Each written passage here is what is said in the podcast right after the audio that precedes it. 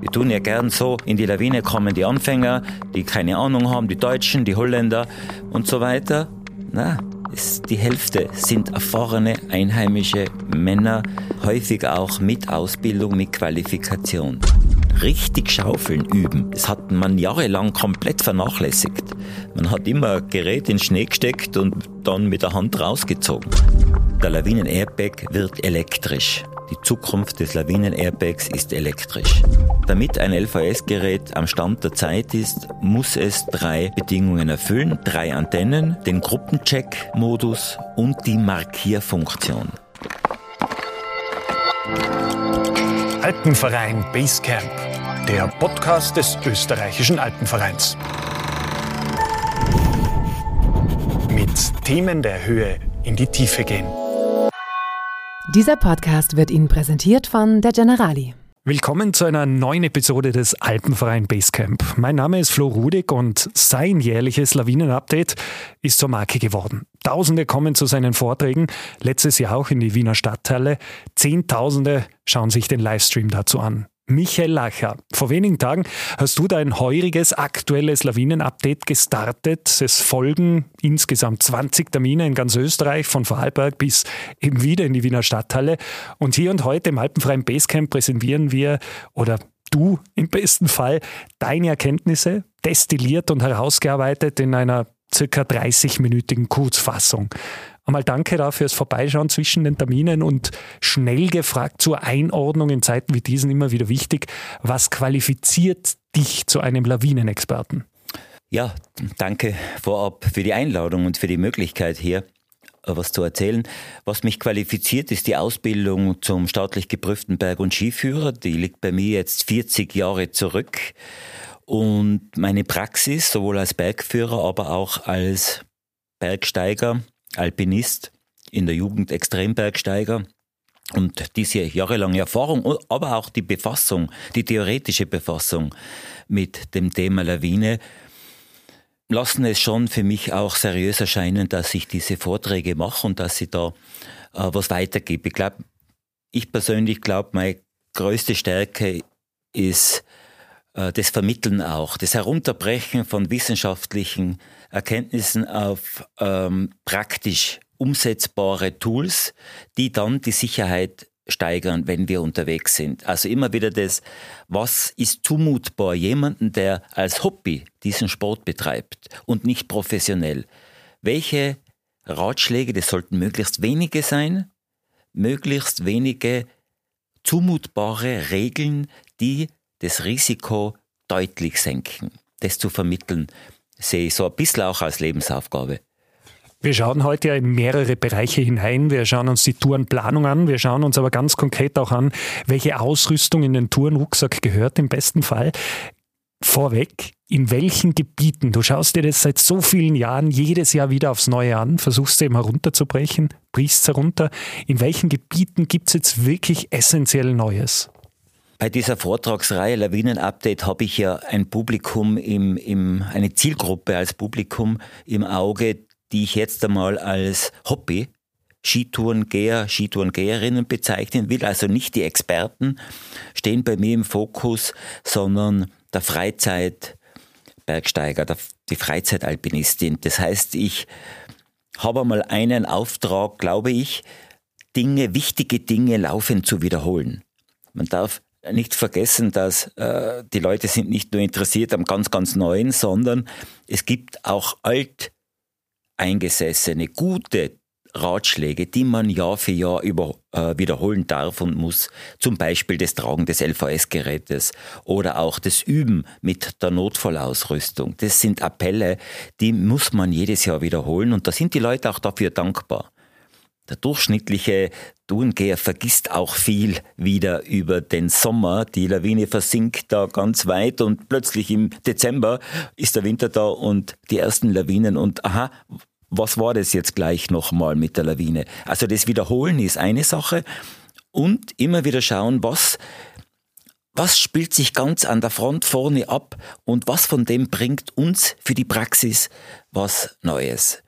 Und da würde ich an allererster Stelle im Moment nennen der Skitouren-Guru, der dieses äh, digitale Tool, das uns hier in Form dieser Webseite zur Verfügung steht, bedeutet einen Paradigmenwechsel in der praktischen Schnee- und Lawinenkunde. Es hat noch nie in unserer Geschichte ein Tool gegeben, das uns derartig genau informiert, welches Risiko mich heute auf einer konkreten Skitour erwartet. Also ich habe in meinem ganzen Leben jetzt, überblick jetzt fast 50 Jahre Lawinengrunde praktische, habe ich zwei Paradigmenwechsel erlebt. Einmal in den 1990er Jahren mit Werner Munter, mit der Reduktionsmethode.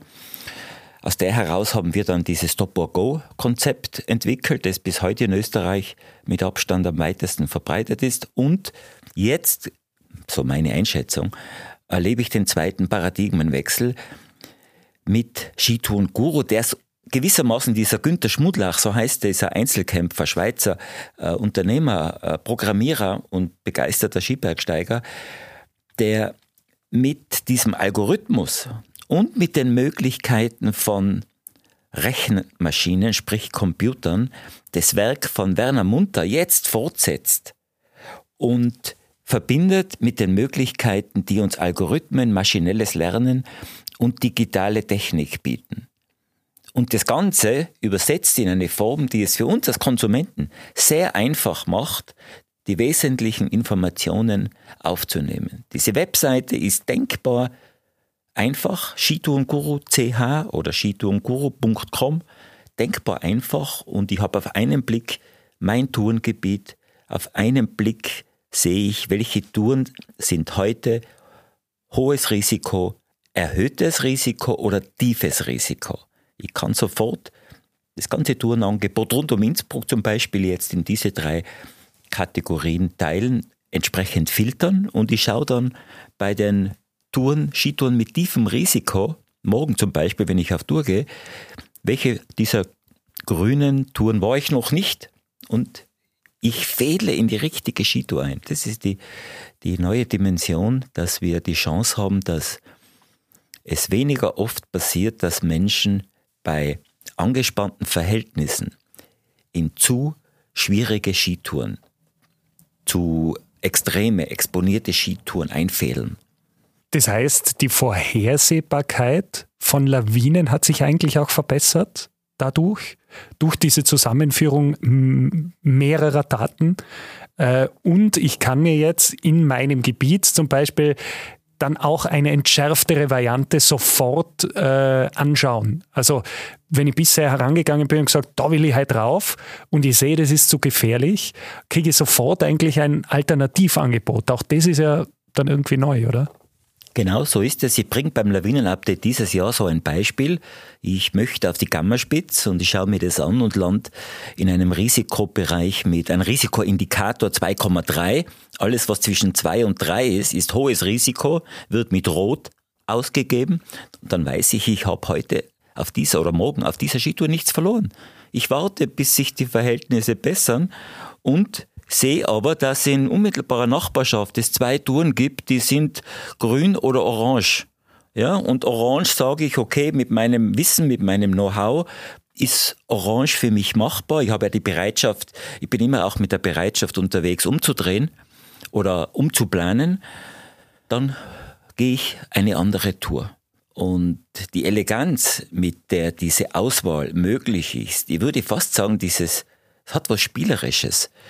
Dadurch macht es mich auch so begeistert, weil ich glaube, dass man da die Menschen auch dann emotional mit diesem Werkzeug, auch die Jugend, gut abholen kann. Dass das ein Tool wird, das auch akzeptiert wird und verwendet wird.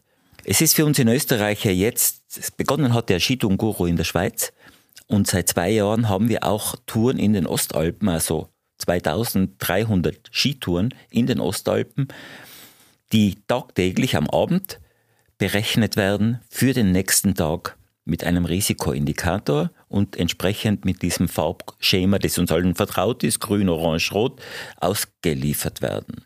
Dieser Shitunguru nimmt ja die Daten von allen Lawinenwarndiensten, also all diese Informationen, die wir immer schon bewerben. Wie, was, wo, das ist so ein Standardsatz beim Lawinenupdate. Ich, ich möchte von meinen Besuchern, ich möchte erreichen, dass jeder, der im Gelände draußen unterwegs ist, weiß, wie, was, wo. Wie gefährlich ist es heute? Welche Gefahrenstufe? Was ist das Lawinenproblem? Zum Beispiel Triebschnee. Und wo? Wo sind die Gefahrenstellen? Über der Waldgrenze, in der Nothälfte.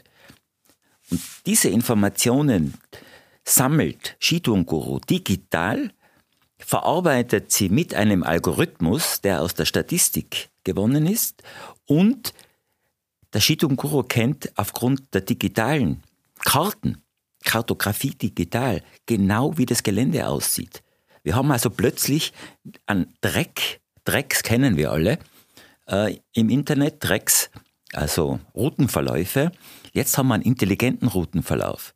Der Routenverlauf zeigt mir nicht nur den Weg, sondern Segmente in diesem Routenverlauf haben verschiedene Farben, die mir das Risiko anzeigen. Also dieser Algorithmus berechnet ganz konkret in alle zehn Meter im Gelände mein Risiko, hier eine Lawine auszulösen. Und das für 6000 Touren in den Alpen, tagtäglich, am Abend 18 Uhr deshalb, weil um 18 Uhr sind alle Lawinenwarndienste up-to-date und haben ihre Daten für den nächsten Tag parat. Dann wird gerechnet. 18 Uhr. Was bräuchte es dann abseits dessen noch etwas für eine vernünftige Tourenplanung oder reicht es mittlerweile? Tourenplanung hat mehrere Facetten. Zur Tourenplanung gehört ja auch dazu, mit wem bin ich unterwegs.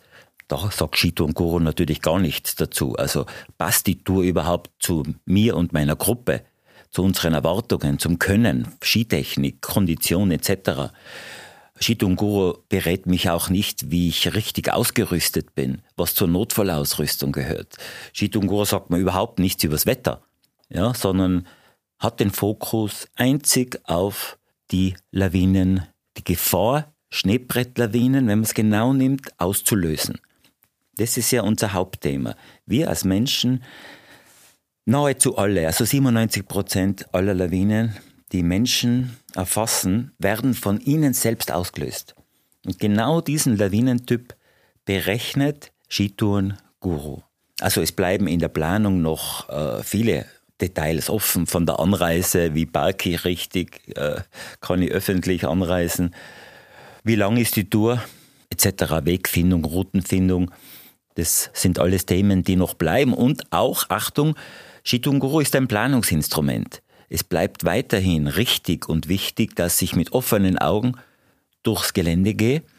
Und auch Shitunguru ist nicht ohne Fehler. Wir haben uns schon einmal in einer früheren alpenfreien Basecamp-Episode darüber unterhalten und du hast immer wieder auch in deinem Update drinnen, dass das Bauchgefühl, was für die Liebe ist, aber nicht zum Einschätzen einer Lawinensituation. Wenn du jetzt eben sagst, das bleibt, dieses Beobachten, dieses Einschätzen, dieser mentale Check, was ist da quasi das, was du heuer mantraartig wieder mit an Bord hast, wo du sagst, wenn ich das bedenke, triff ich höchstwahrscheinlich eine vernünftige Einschätzung der Lawinensituation. Von der inneren Einstellung her ist beim Thema Lawine das Schlagwort Bescheidenheit. Bescheidenheit und Demut angesagt. Ähm, ein Schlagwort heuer bei meinem Lawinen-Update habe ich bisher nicht verwendet, beim, im Rahmen dieses Mentalchecks, ist die sogenannte Expertenfalle. Ich verwende den Begriff durchaus auch ein bisschen provokativ. Es muss einfach jetzt offen darüber gesprochen werden, dass wir jedes Jahr ein Drittel der Opfer, fast die Hälfte, sind erfahrene Tourengeher, die zu Recht sich als Experten bezeichnen könnten. Das muss man sich vorstellen. Wir tun ja gern so, in die Lawine kommen die Anfänger, die keine Ahnung haben, die Deutschen, die Holländer und so weiter. Na, ist die Hälfte sind erfahrene einheimische Männer, häufig auch mit Ausbildung, mit Qualifikation.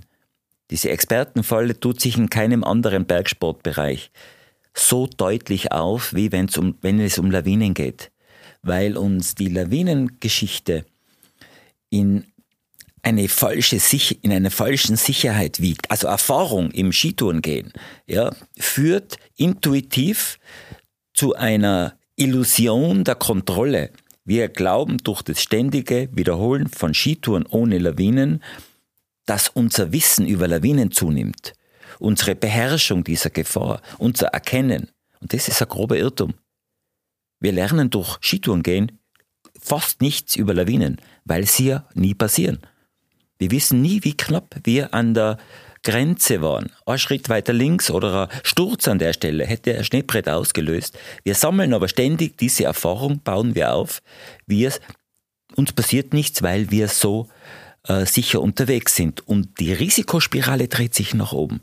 Von Tour zu Tour wird man frecher, fühlt sich immer mehr auch erhaben, sich über Regeln hinwegzusetzen. Das macht Expertenfalle aus.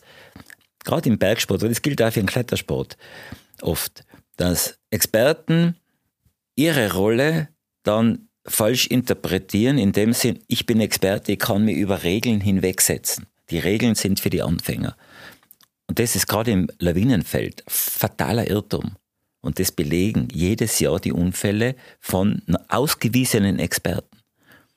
Und für das möchte ich auch bewusst machen und vielleicht einen Impuls setzen, dass diese Zielgruppe auch, ja, vielleicht ihre Risikobereitschaft zurücknimmt. Wir haben einfach Unfälle bei Stufe 4.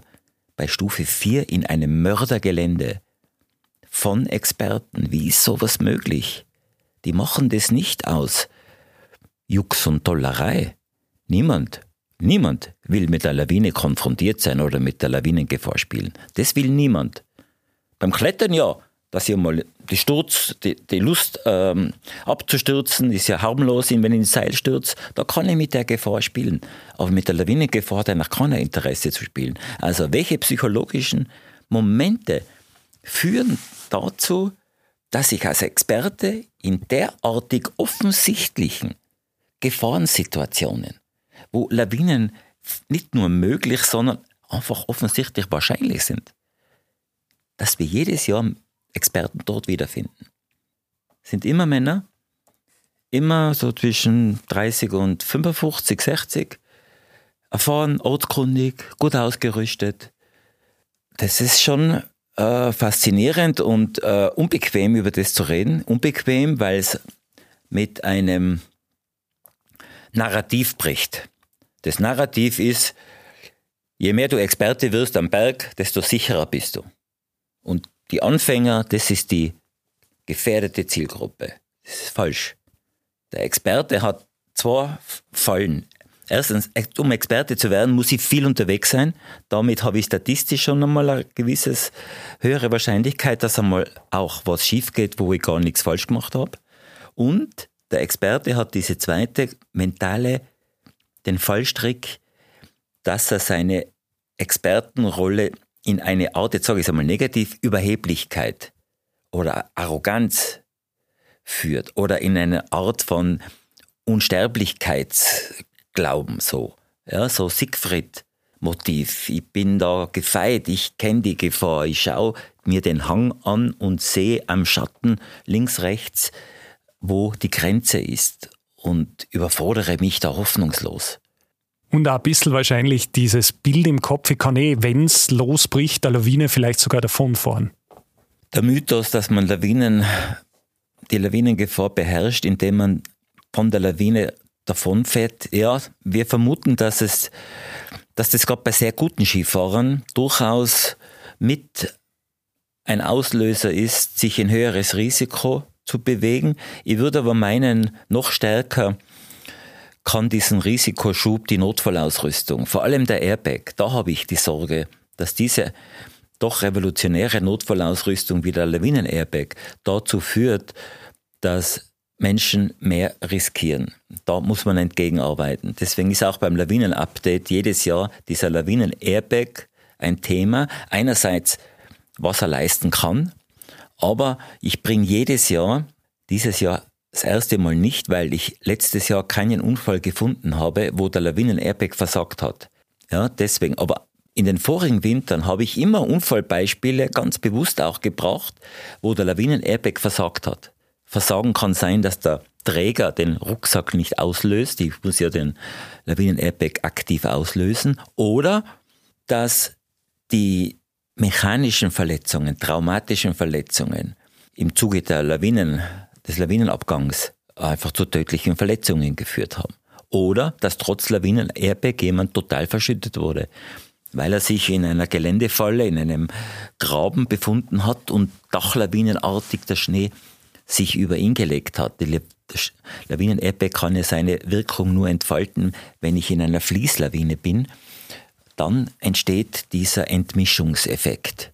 Statistisch gesehen hilft ja der Lawinen-Airbag bei 50 Prozent, also er hilft, das tödliche Risiko um 50 Prozent zu reduzieren.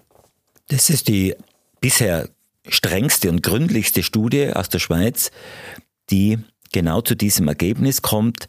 Die Mortalität, also die Wahrscheinlichkeit, in einer Schneebrettlawine zu sterben, wird auf 50 Prozent, sozusagen auf die Hälfte reduziert, aber nicht auf Null. Aber diese Reduktion auf die Hälfte ist natürlich ein gewaltiger Schritt und daher ist der Airbag auch eine klare Empfehlung des Alpenvereins, wenngleich wir unterscheiden zwischen empfohlener Notfallausrüstung und Standard Notfallausrüstung. Standard auf Skitour ist LVS, Schaufel und Sonde. LVS-Gerät, Lawinenverschütteten Suchgerät, Lawinenschaufel, Lawinensonde. Da sagen wir, das muss, muss unter Anführungszeichen in jedem Rucksack mit dabei sein, beziehungsweise LVS-Gerät am Körper, nicht im Rucksack. Und dann gibt's noch empfohlene Notfallausrüstung. Da gehört auch der Helm dazu. Zum Abfahren auf Skitouren einen Helm tragen ist eine kluge Geschichte und hat sich auch unglaublich rasch verbreitet. Oder eben auch der Lawinen-Airbag. Da hast du letztes Jahr drei Typen herauskristallisiert. Denn äh, bleiben wir nämlich noch mal kurz beim Airbag, dann zu den anderen Ausrüstungsgegenständen. Der, der mit der Kartusche arbeitet, mit der Gaskartusche, der, der elektrisch funktioniert und auch elektrisch, aber ein bisschen anders, der Superkondensator, der genau einmal diese Auslösung macht und dann eine Zeit braucht, um sich wieder aufzulösen. Was ist da mittlerweile das Mittel der Wahl? Wo sagst du, hat, hat da eine äh, Technologie ein bisschen einen Vorsprung? Ganz klar, die Tendenz, die wir schon vor drei Jahren das erste Mal im Lawinen-Update äh, erkannt haben, hat sich jetzt ganz klar fortgesetzt. Der Lawinen-Airbag wird elektrisch. Die Zukunft des Lawinen-Airbags ist elektrisch. Das sieht man einfach, dass die führenden Hersteller jetzt alle auf elektrische Auftriebssysteme, also Aufblassysteme setzen, zum Beispiel Ottervox, zum Beispiel Arcteryx, aber auch äh, Scott und so weiter, die dieses Albright-System integrieren. Innerhalb dieser elektrischen Technologien einmal der Akku und einmal der Superkondensator zeigt sich jetzt ganz klar, dass dieser Superkondensator das bessere elektrische Konzept ist, weil weniger Temperatur praktisch temperaturempfindlich, unempfindlich, kälteunempfindlich, Lebensdauer, Gewicht, all diese Faktoren machen ihn überlegen. Und der eine Nachteil, dass ein Superkondensator, der hatte diese Eigenschaft, dass er sei, der hat wenig Energie, aber die kann er innerhalb, komplett innerhalb von ganz kurzer Zeit abgeben. Wie ein Airbag beim Auto. Der muss sich auch in einer Sekunde aufblasen äh, und dann ist vorbei. Genauso, das leistet der, der äh, Lawinen-Airbag. Aber es dauert dann 20 Minuten, bis sich dieser Superkondensator wieder so weit, da ist ja ein chemischer Prozess, geht da ab, äh, aufgebaut hat, wieder diese Spannung, dass eine zweite Auslösung möglich wird. Und mehr ist ja wirklich nicht notwendig und gefordert. Im Grunde kann ich ihn viermal auslösen, komplett aufblasen. Der Hersteller garantiert zwei, aber wir haben es ausprobiert, es geht viermal. Dann hänge ich diesen Akku, äh, diesen Superkondensator wie ein Handy USB-C Schnittstelle an die Steckdose und lade ihn wieder auf. Also es entfällt damit auch dieses lästige Tauschen von Kartuschen, Einschicken, äh, Pfand bezahlen und so weiter. Weil du gesagt hast, ein chemischer Prozess läuft da auch ab. Muss ich da irgendwas erneuern dann? Nein, es ist wartungsfrei. Das Tool ist wartungsfrei und es gilt auch hier, dass man ihn einmal im Jahr auslöst, um einfach zu schauen, jedes technische Gerät äh, ist prinzipiell auch, kann einmal prinzipiell versagen. Und um das auszuschließen, ist einmal aufblasen, einmal auslösen pro Saison mindestens eine Empfehlung. Das hat es auch bei den Kartuschen gegeben. Nur bei den Kartuschen hat es niemand gemacht, weil er sich das sparen wollte. Jetzt mit einem elektrischen System, den kann ich zwei, dreimal auslösen. Ich kann quasi das ein bisschen üben, auch mental, wie das ist, wenn ich da, wie schnell äh, bin ich mit meinem Handschuh am Griff und wie fest muss ich da ziehen. Also auch das Üben mit dem Lawinen-Airbag wird nun ganz leicht und einfach möglich. Der Superkondensator ventiliert der auch noch nach, wie wir es beim anderen Akku haben, dass der nach einer gewissen Zeit die 150 Liter Füllvolumen noch einmal nachpusht. Äh, Ist es da auch oder braucht er das nicht? Jetzt von Ottovox und Arcteryx, dieses Superkondensatorsystem presst noch nach ein und zwei Minuten noch einmal nach. Was diese äh, Systeme nicht machen, das macht der Akku, der JetForce von Pieps, der saugt nach, ich glaube, drei oder fünf Minuten die ganze Luft wieder ab. Das machen die neuen Superkondensatoren nicht. Die Idee von diesem JetForce war, äh, du bist ja auch mit dem Airbag beim Stillstand der Lawine oft im Schnee teilverschüttet und wenn dann der Airbag hat ja seine Aufgabe erfüllt beim Stillstand. Wenn dann die Luft wieder abgesaugt wird und der leer wird, dann könnte ein Atemraum, ein Luftraum, eine Atemhöhle entstehen.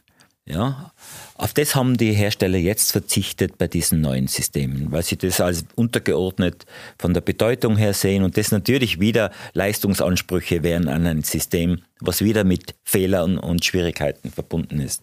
Und du siehst es auch nicht als so essentiell, dass du bleibst dabei, der Superkondensator erfüllt da, also den reißt du vor, trotzdem. Auf jeden Fall. Ich sehe das auch eindeutig als untergeordnet. Es ist auch in keiner Weise belegt oder erforscht, dass, äh, dass hier wirklich ein Nutzen entsteht, wenn da die Luft abgesaugt wird. Also das ist schon auch Spekulation mit dabei. Es hat eine gewisse Logik, wenn man darüber nachdenkt, aber es ist eindeutig nachrangig. Das Entscheidende am Lawinen-Airbag ist das Zusatzvolumen, damit ich diesen Effekt der Entmischung, Segregation nennt es der äh, der Physiker oder Chemiker auch, äh, dieser Entmischungseffekt, dass der stattfindet und auch, dass ich oben bleibe, dadurch, dass ich mit diesem Zusatzvolumen eine ähnliche Dichte habe wie Schnee als Mensch. Kommen wir zur Basic-Ausstattung LVS-Gerät. Du zeigst ja immer wieder her in deinen Updates. Was braucht das aktuelle LVS-Gerät. Ein Spruch von dir ist mir da in Erinnerung geblieben ist, wenn es älter als zehn Jahre ist, fahrt es mit dem Auto drüber, vorwärts, rückwärts, werft es weg. Zehn Jahre mehr haben nichts zu suchen. Aber was gibt es da noch für Basics? Da habe ich jetzt eine lustige Anekdote, weil ein, aus Deutschland, aus Friesland, ganz in Norddeutschland, habe ich eine Mail bekommen von einem äh, Lawinen-Update-Zuseher, der gesagt hat, also mit dieser Empfehlung, mit dem Auto drüber fahren, ist er nicht einverstanden, weil bei Ihnen ist natürlich wenig Schnee und so weiter und Lawinen sowieso nicht und bei Ihnen kann man diese alten LVS-Geräte ganz gut verwenden beim Üben zum Eingraben. Da habe ich ihm recht geben müssen, dass das natürlich, ich kann diese Geräte eingraben zum, zum Üben beim Suchen. Aber jetzt äh, Spaß beiseite, was wir heute empfehlen als Alpenverein, bisher war immer die Empfehlung, LVS-Geräte mit drei Antennentechnologie, also X, Y und Z-Achse, drei Antennen. Jetzt haben wir diese Empfehlung erweitert. Damit ein LVS-Gerät am Stand der Zeit ist, muss es drei Bedingungen erfüllen. Drei Antennen, den Gruppencheck-Modus und die Markierfunktion. Die Markierfunktion ist vielleicht erklärungsbedürftig. Wenn ich zwei Verschüttete suchen muss, dann ermöglicht mir die Markierfunktion, dass ich, wenn ich den ersten geortet habe, ich bin, sagen wir, auf 0,8, ich habe den ersten geortet, dann kann ich mit einer Taste dem Prozessor den Auftrag geben, so, blende den jetzt aus und such den nächsten. Während meine Leute jetzt da sondieren und suchen, schaufeln, bin ich bereit auf dem Weg zum nächsten. Ich muss also nicht mehr warten, bis der erste ausgegraben ist und dem schnell das LVS ausschalten, damit wieder die, der Empfang frei wird für den nächsten, sondern ich kann sofort zweiten oder auch einen drittverschütteten äh, suchen. Diese drei Funktionen, weil LVS-Geräte, die diese drei äh, Bedingungen erfüllen, sind ungefähr in diesem 10-Jahres-Zeitraum. und sind auf der Höhe der Zeit. Und alle Geräte, die das nicht können, sind jetzt einfach eindeutig technologisch hinten. Und wir müssen uns einfach klar sein, es sind unsere liebsten Leute unter dem Schnee. Es geht um Leben und Tod. Da ist mir die beste Technologie gerade gut genug. Wir sind immer in einer Ausnahmesituation, an der Grenze zur Panik. Die Nerven liegen blank. Und da will ich wirklich die Technologie, die mich automatisch passiert es ja immer noch nicht, die mich direkt in diesem berühmten Bogen äh, zum, zum meinem Freund führt, den ich dann sondiere und ausgraben kann. Der Podcast des österreichischen Alpenvereins in Zusammenarbeit mit der Generali. Ganz kurz, Gruppencheck heißt, um diesen Check der Funktionstüchtigkeit des LVS-Geräts am Anfang einer Tour jedes Mal feststellen zu können, gibt es da einen Spezialknopf. Genau, dieser Gruppencheck-Modus macht es noch einmal bequemer, diesen Standard auch wirklich umzusetzen. Ich verwende gern für den Gruppencheck das Beispiel beim Autofahren mit dem Sicherheitsgurt. So wie ich im Auto den Gurt anlege, mit der Selbstverständlichkeit, wünschen wir uns, dass wir, wenn wir, bevor wir eine Tour starten, am Parkplatz, auf der Hütte, dass einer in der Gruppe diese Rolle übernimmt und seine Partner überprüft, ob das LVS-Gerät am Körper getragen wird, ob es eingeschaltet ist im Sendenmodus und funktionstüchtig. Und das geht ganz schnell. Ich brauche eine Minute dafür. Und mit dem Gruppencheck-Modus wird es noch einmal bequemer. Der Gruppencheck-Modus grenzt meinen Empfangs Bereich auf einen Meter ein. Das heißt, ich kann auch auf kleinem Raum, brauche nur zu meinem Partner hingehen und ich sehe 03, 02, 01 passt. Wenn ich einen Meter weggehe, ist wieder aus. Beim nächsten, beim nächsten, beim nächsten. Und ich weiß, meine liebsten Leute haben dieses Teil mit LVS-Gerät und im Fall der Fälle äh, kann man sie finden. Gibt es eine dezidierte Markenempfehlung? Oder was, was könnte ich falsch machen, wenn ich auf diese Technologie gehe? Kann ich da noch irgendwas falsch machen? Es gibt keine Markenempfehlung. Es gibt eine einzige Marke, die wir nicht empfehlen. Das ist BCA, der Trecker aus Amerika. Das ist die einzige Marke, die ich jetzt ganz offen nicht empfehlen würde. Die ist aus meiner Sicht wirklich nicht am Stand der Zeit. Und alle anderen äh, sind sind modern und ja, können nur empfohlen werden. Schaufel und Sonde, worauf kann ich da oder sollte ich achten? Oder kann ich da mittlerweile nichts mehr falsch machen?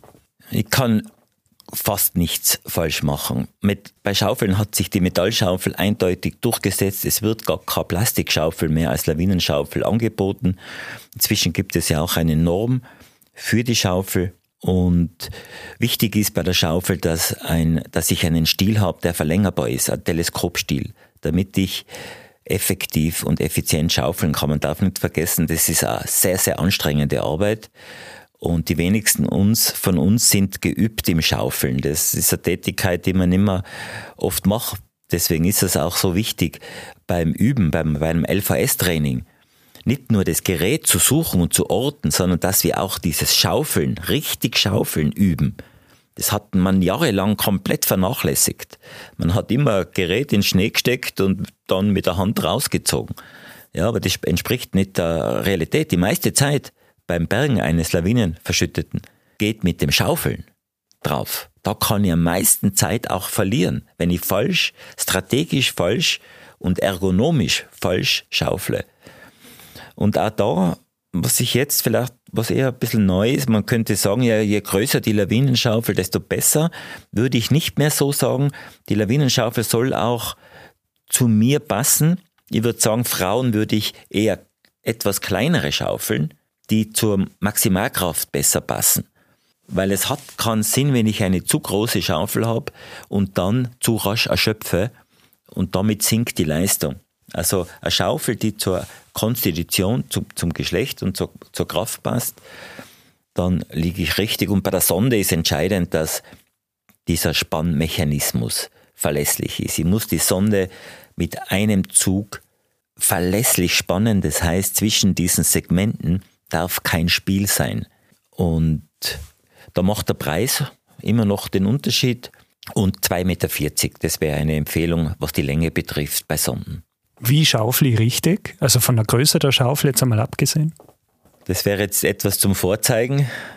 Einmal die Schaufel muss einmal richtig gehalten werden am Ende am ergonomischen Griff und unter, über dem Blatt. Dann schaufle ich zuerst im Stehen. Ich schaufle so, dass ich den Schnee möglichst nicht hebe, sondern wegbatteln. Das ist vielleicht der Begriff, der das klar macht.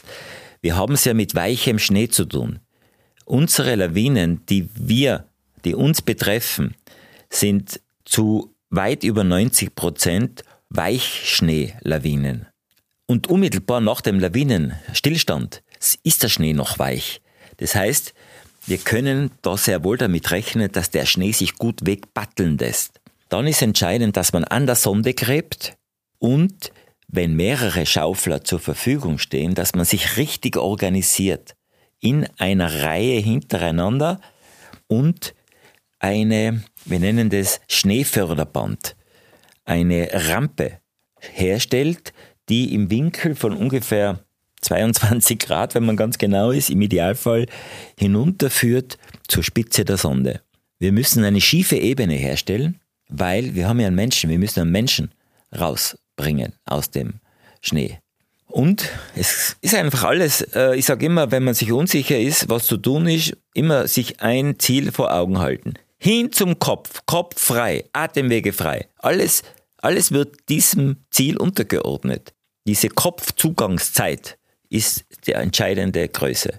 Dass ich möglichst rasch mit den Händen am Kopf, also wenn ich am Kopf bin, arbeite ich nicht mehr mit der Schaufel, mit den Händen, schau, Atem vorhanden, Bewusstsein vorhanden, Atemwege frei und wenn nicht, wenn keine Atmung, sofort in der Lawine fünf Atemspenden gebe. Wir haben es mit einem Erstickungsnotfall zu tun. Das ist ein ganz spezieller Notfall bei der Lawine. Wir haben ja nicht einen Herzinfarkt beim Roten Kreuz lerne ich gar nicht mehr Mund zu Mund beatmen, weil da stellt man sich auf den im Alltag üblichen Herzinfarkt ein. Wir haben Leute, wenn das Herz stehen bleibt, dann nicht, weil das Herz versagt, sondern weil kein Sauerstoff da ist. Das heißt, wir müssen Sauerstoff zum Gehirn, Sauerstoff ins Blut bringen. Und dafür diese fünf Atemspenden, sobald ich Zugang zum Mund habe, noch im Schnee. Und das alles mit Suchen, Sondieren, Schaufeln, Atemspende, Viertelstunde, oder? Dieses Zeitfenster ist eine Viertelstunde. Dieses berühmte Zeitfenster 15 Minuten. Nach 15 Minuten können wir noch damit rechnen, dass 90 Prozent leben. Und diese 15 Minuten, die durchschnittliche Verschüttungstiefe ganz verschütteter ist ein Meter, dann wird es schon sehr eng. Und dann ist äh, Systematik ist umso wichtiger, je enger dieses Zeitfenster ist. Dass man das systematisch macht und das eben auch lernt. Wie oft gibt es da eigentlich eine Statistik, wie oft es erfolgreich funktioniert? Dieses verschüttet, teilverschüttet und du wirst ausgegraben, also brauchst fremde Hilfe? Eine Statistik kenne ich jetzt nicht, aber ähm, zwei Zahlen vergleiche ich jedes Jahr. Wir haben in diesem Winter 40 total verschüttete Menschen sind statistisch erfasst. 40 Menschen im letzten Winter waren beim Stillstand der Lawine nicht sichtbar, total verschüttet. 15 sind gestorben. Ja, also 25, 25 Menschen waren total verschüttet, haben überlebt, überlebt. Also die Differenz ist interessant. Die haben überlebt und die haben nur überlebt, weil die Kameradenrettung oder auch die Bergrettung erfolgreich waren. Also das ist dann ja doch auch eine beachtliche Zahl, wenn man sieht, und wir kennen die Dunkelziffer nicht, äh, Lawinenunfälle, die glücklich ausgehen, nie gemeldet werden, die kennen wir nicht. Also jedes Jahr wird doch eine stattliche Zahl an Menschenleben wird gerettet, weil Menschen richtig ausgerüstet sind und Menschen mit dieser Ausrüstung effektiv arbeiten können. Weil man immer wieder hört, dass es wichtig ist, einen Lawinenabgang zu melden. Was kann mir da passieren? Was droht mir da im Fall, dass ein Unfall passiert? Das Melden einer sogenannten Negativlawine. Negativlawine, der Begriff hat sich dafür etabliert, eine Lawine, die abgeht, aber niemanden, keinen Menschen erfasst. Das Melden macht Sinn, weil man damit Einsätze ersparen kann. Also man erspart, dass irgendjemand dann die Lawine beobachtet und plötzlich die Rettungskette in Gang setzt. Und damit der Hubschrauber kommt, die Lawinenhunde, die Bergrettungsstaffel, diesen ganzen Aufwand, Arbeitsaufwand und letztlich auch Risiko, dieses ganze Risiko kann man sich sparen, dem kann man vorbeugen, wenn man solche äh, Negativlawinen meldet. Dass das Menschen oft nicht machen, liegt an dem Irrglauben, dass man dann mit der Polizei und mit dem Staatsanwalt eventuell konfrontiert ist. Nein. Was sehr wohl sein kann, ist, dass jemand dann noch einmal nachfragt, äh, wer bist du, was hast du genau beobachtet. Das ja, mein Gott, das ist auszuhalten, aber niemand muss fürchten, auch wenn ich die Lawine selber ausgelöst habe. Niemand wird bestraft in Österreich, wenn er eine Lawine auslöst. Diese Angst ist äh, falsch und ich bringe heuer beim Lawinenupdate habe ich ein Beispiel, zwei Beispiele, wo solche Negativlawinen dann gemeldet wurden. Und wenn Personen zu Schaden kommen? Äh, wenn Personen erfasst werden, dann ist klar, dann gilt es, die Rettungskette in Gang zu setzen. 140 in Österreich, Notruf. Und manchmal ist abzuwägen, was ist wichtiger, die sofort Kameraden retten oder Notruf absetzen. Also wir sagen, nach dem Abgang einer Lawine, wenn Menschen verschüttet sind, ist das Wichtigste, ich muss den Kopf freilegen. Ist wichtiger wie die, die Rettungskette. Trotzdem, wenn ich die Ressourcen habe, dann soll einer rasch versuchen, einen Notruf abzusetzen. Wenn es nicht gelingt, weil keine Netzverbindung ist, dann Handy weg und suchen.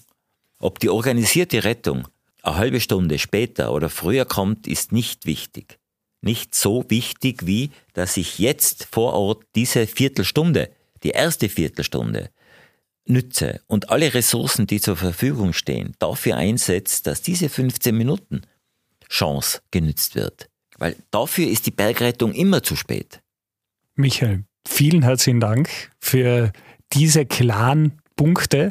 Es gibt noch viele mehr. Dafür gibt es auch die Langversion in deinem Lawinen-Update, was auch noch viel zu wenig Zeit ist, die zwei, drei Stunden, weil das Thema einfach so, so groß ist. Aber danke, dass du es auf den Punkt gebracht hast. Hast du jetzt am Schluss noch eine Message, die vielleicht nicht dabei war oder dabei war und du sie nochmal verstärken willst, die dir persönlich jetzt stand nach so vielen Jahrzehnten und immer wieder mit der Materie befassend so wichtig ist?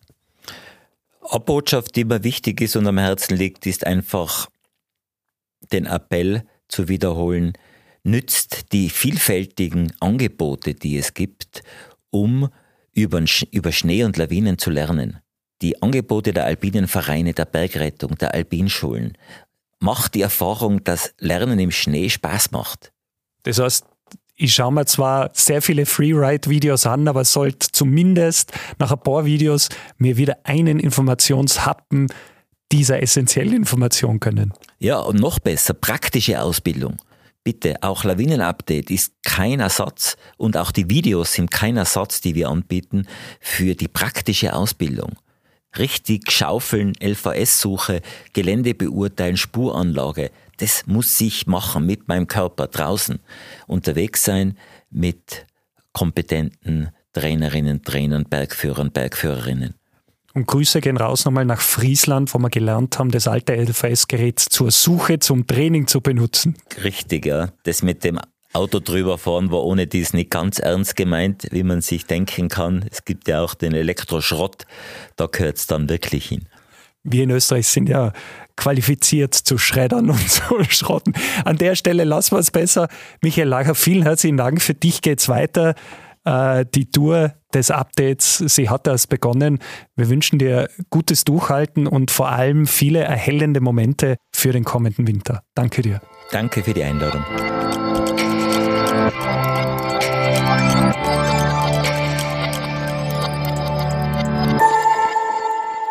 Podcast des österreichischen Alpenvereins in Zusammenarbeit mit der Generali.